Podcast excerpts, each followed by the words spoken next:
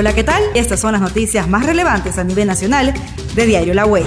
Javier Simán da el visto bueno a la ley aprobada por Arena, FMLN, PCN y PDC. El presidente de la ANEP, Javier Simán, dio el visto bueno a la ley que aprobaron ayer los diputados de Arena, FMLN, PCN y PDC. Una ley que aseguran no fue consultada ni se siguieron las recomendaciones de la Organización Mundial de la Salud, entre algunas de las críticas que han recibido los diputados.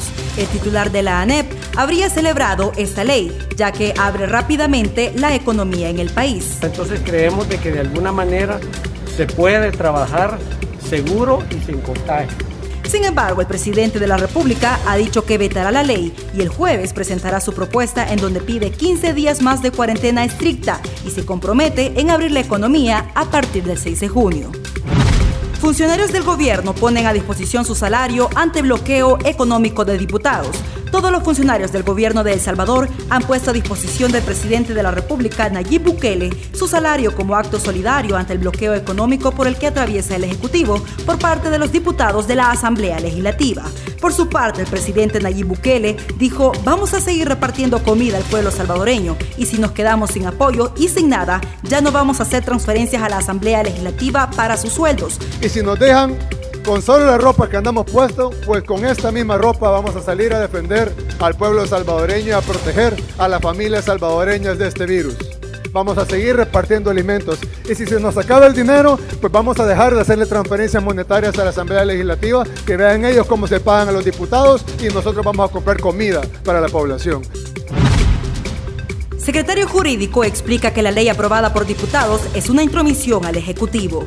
La ley de emergencia que aprobaron los diputados de la Asamblea Legislativa es una intromisión a facultades que le corresponden al Ejecutivo, explicó el secretario jurídico de la presidencia, Conan Castro. Quiero hacer referencia al, decreto que aprobó el día de la noche de ayer la Asamblea Legislativa en cuanto que tiene bastantes violaciones constitucionales hay, de hecho, existe una interferencia directamente al Ejecutivo, nombran un comité al cual también le van a pagar dietas y pretenden que sea este comité el que maneje la emergencia directamente. El funcionario de gobierno dijo que los diputados no consultaron al Ministerio de Salud, quienes son los que están atendiendo la emergencia por la pandemia, ni a la Organización Mundial de la Salud, OMS hablan de que el Ejecutivo pretende interferir en el Legislativo, pero en este caso es completamente al revés, cuando ni siquiera es, un decreto inconsulto, sin ni siquiera escuchar lo que tenía que decir el ministro de Salud, sino que a través de lo que han hablado con el colegio de colegio médico, decidieron establecer este comité y con este comité han decidido pues que maneje prácticamente la emergencia, lo cual pues es inaudito, ya que es el Ministerio de Salud directamente quien maneja todo el sistema de salud, red hospitalaria, el seguro social, etcétera. Para Castro, esta es una muestra de la intromisión que está haciendo la Asamblea Legislativa y lamenta el papel de la Sala de lo Constitucional en esta situación por la que atraviesa el país. A prisión un grupo de pandilleros acusados de extorsión agravada y agrupaciones ilícitas. Diez supuestos pandilleros acusados de extorsión agravada y agrupaciones ilícitas fueron enviados a la etapa de instrucción sin libertad condicional.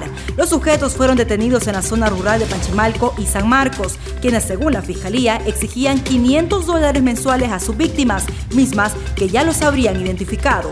Las capturas se hicieron en los cantones de Casa de Piedra de San Marcos y Quesalapa y Milcumbres de Panchimalco, desde donde se movilizaron para supuestamente cometer estas fechorías. La acusación es contra 18 pandilleros, ocho de los cuales son reos ausentes, ya que fueron intimados en distintos centros penales o huyen de la justicia, por lo que el juzgado resolverá su situación jurídica en los próximos días. El presidente Nayib Bukele anunció que presentará a la Asamblea una propuesta de ley de emergencia que permitirá reaperturar la economía a partir del 6 de junio, previo a una cuarentena para los próximos 15 días que tendrán las mismas disposiciones que la cuarentena actual, pero más estricta para poder bajar la curva de contagio. Nosotros le ofrecemos al empresariado una reapertura gradual, de acuerdo con los estudios del INCAE, a partir del 6 de junio, siempre y cuando la Asamblea apruebe una cuarentena estricta el jueves, para iniciar el viernes, detalló el presidente Nayib Bukele en su cuenta de Twitter. Nosotros le ofrecemos al empresariado nacional, se lo dijimos hoy, a una parte muy representativa del empresariado nacional.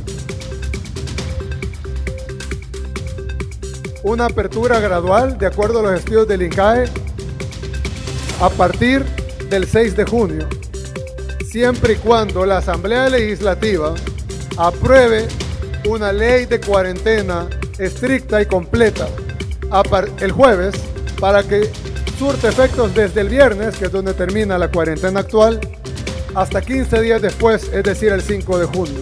Y entonces el 6 de junio podemos pensar, y yo puedo ponerlo con, mi firma en el mismo decreto, para, pensar, para empezar una apertura gradual de la economía. Recuerda seguirnos en nuestras plataformas de diariolahuella.com y en Spotify. Hasta la próxima.